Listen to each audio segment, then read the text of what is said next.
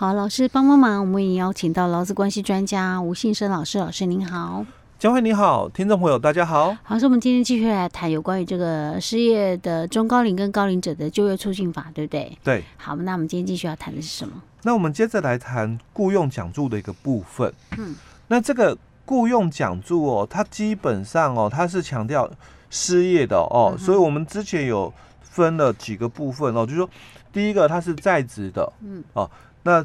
接着就谈失业的哦，那其。后面其实还有哦，另外我们后面还会再分享，就是再就业的，等于退休了再就业哦，所以它有三种不一样的一个状况哦。第一种就是他是在职老公，所以基本上他不应该是一个离职再雇佣，嗯，他是在职的，那你们继续雇佣他，因为他已经达到了所谓的这个中高龄的一个情况，尤其是高龄者啊，所以他强调是在职补助啊。那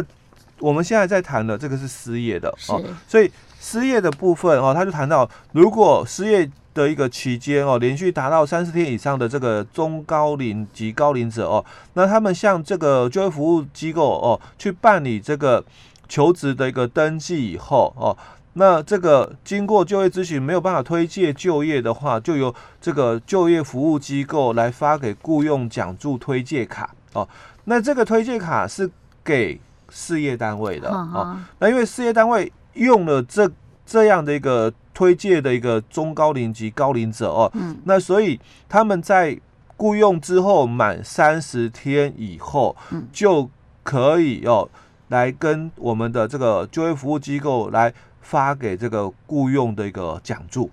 啊，所以他这里。他有提到喽，哦，说你必须是用不定期的契约，哦，来雇佣，或者是一年以上的定期契约来雇佣这个老公才行。因为我们在之前有提过，就是如果是高龄者的话，就六十五岁以上的话，你可以跟他签定期契约哦，所以他这里才会特别去写说一年以上的定期契约哦。但是我们之前在谈这个在职的这个。补这个奖助的部分哦，嗯、他就没有提到说要一年以上的定期契约，他只有提到是定期契约了哦。嗯、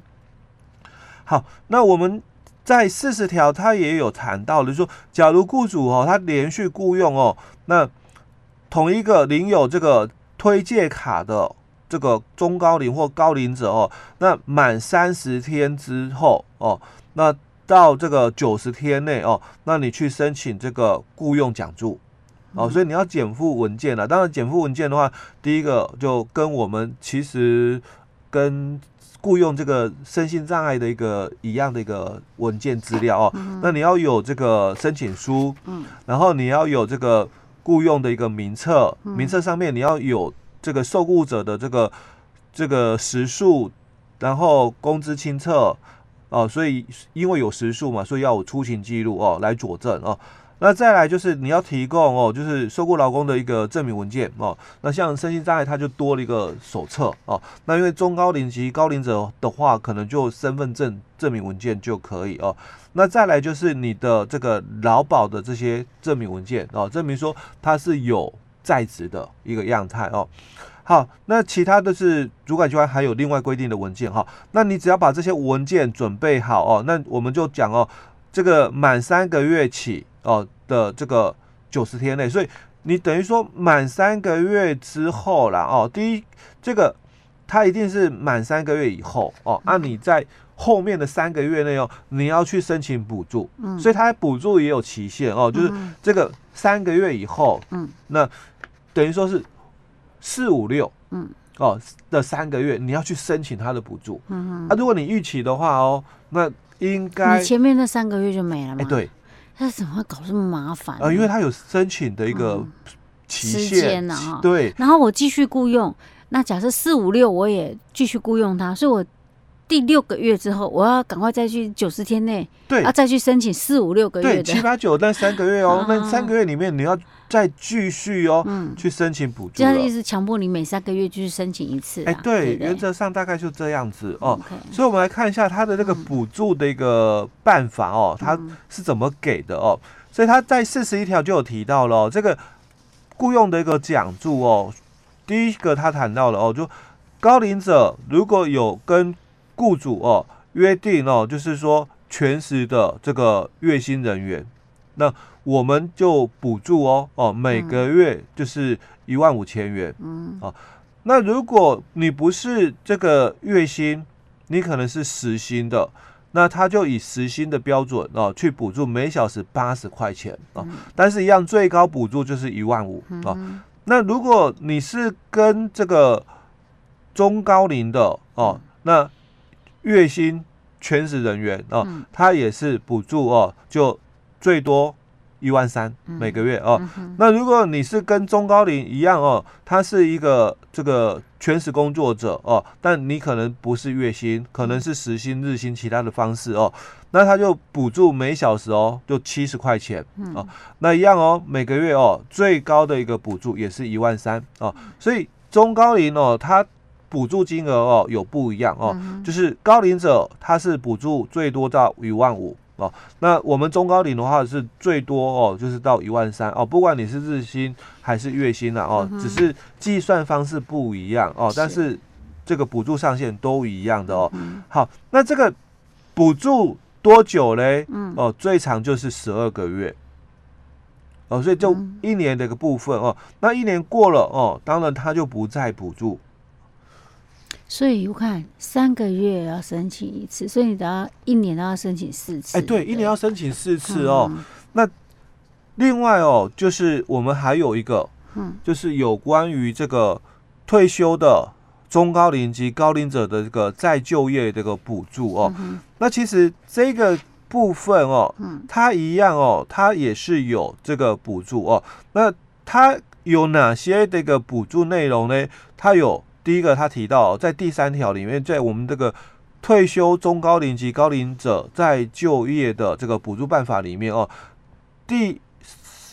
三条里面哦，他有提到了补助的一个内容。第一个哦，他说，如果你们办理这个劳工退休准备以及调试的一些课程。那或者是团体活动、个别咨询、资讯以及文宣哦，那这个可以申请补助。嗯、那第二个就是办理这个劳工退休以后的再就业的职涯发展，或者是就业咨询、创业咨询或者是职业训练哦，那这个也有补助哦。那这个补助的一个部分哦，它有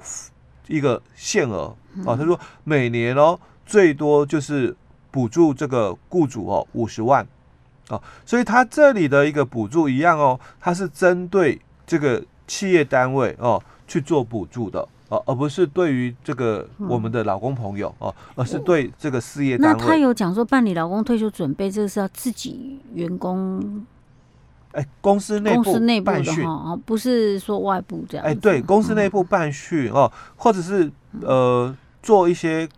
课程的一个座谈会哦，就跟这个退休。有关的哦，嗯、所以他这里第一款就谈到办理劳工退休准备以及调试的一个课程，嗯、或者是团体活动、个别咨询、资讯或者文宣等等哦。那他准备退休了哦，啊，你要帮他上一些的这个调试的一个课程啊，哦，或咨询啊，哦，也可以，或者是他退休以后他。还要再回来上班的、嗯、哦，那这样的一个职涯的一个发展、就业咨询哦，或者创业咨询或者职业训练哦，那这两款都可以哦，来申请这个补助的一个部分哦。OK，好，所以这个是退休中高龄及高龄者的再就业补助办法。哎、欸，对。那另外还有吗？另外还有就是另外一个是我们地方政府的这个成立银法族服务据点的这个补助办法，那这个就比较属于就。可以成立一些的工协会的一些补助的一个办法了哦。啊，所以这跟我们一般哎、欸、比较没有关系。嗯、那还有一个跟我们比较有关切的，就是促进中高龄及高龄者就业的一个奖励办法哦。嗯、但是这个是奖励哦，所以我之前呃也提过的，这种奖励的话，就是可能。不是哦，不是金钱的啦。哎，对，可能就是表扬啊什么的这些的，或什么的这样子。哎，对，OK，好。哦，那他也是一样哦，他对象哦，在第二条里面他有谈到对象哦，有两个哦，第一个就是依法登记或者是取得这个设立许可的这个民营事业单位，或者是非营利组织跟民间团体哦。那第二个是个人，刚刚讲的是团体，嗯哼，那第二个是个人，嗯，第二个他就谈到是从事促进中高龄者及高龄就业事项的相关人员，也就是从业人员哦，所以他这里的奖励有两个，哦，一个是单位，哦，一个是个别的从业人员，是 OK 好，所以这是老师，那所以中高龄者与高龄者的那个呃，不管是就业好或失业的啊等等那些相关补助。的一些补助，我们都已经讲了吗？哎、欸，对，哎、欸，挑主要的一个部分哦，跟我们听众朋友分享一下。OK，好，是，那我们今天讲到这里哦。好。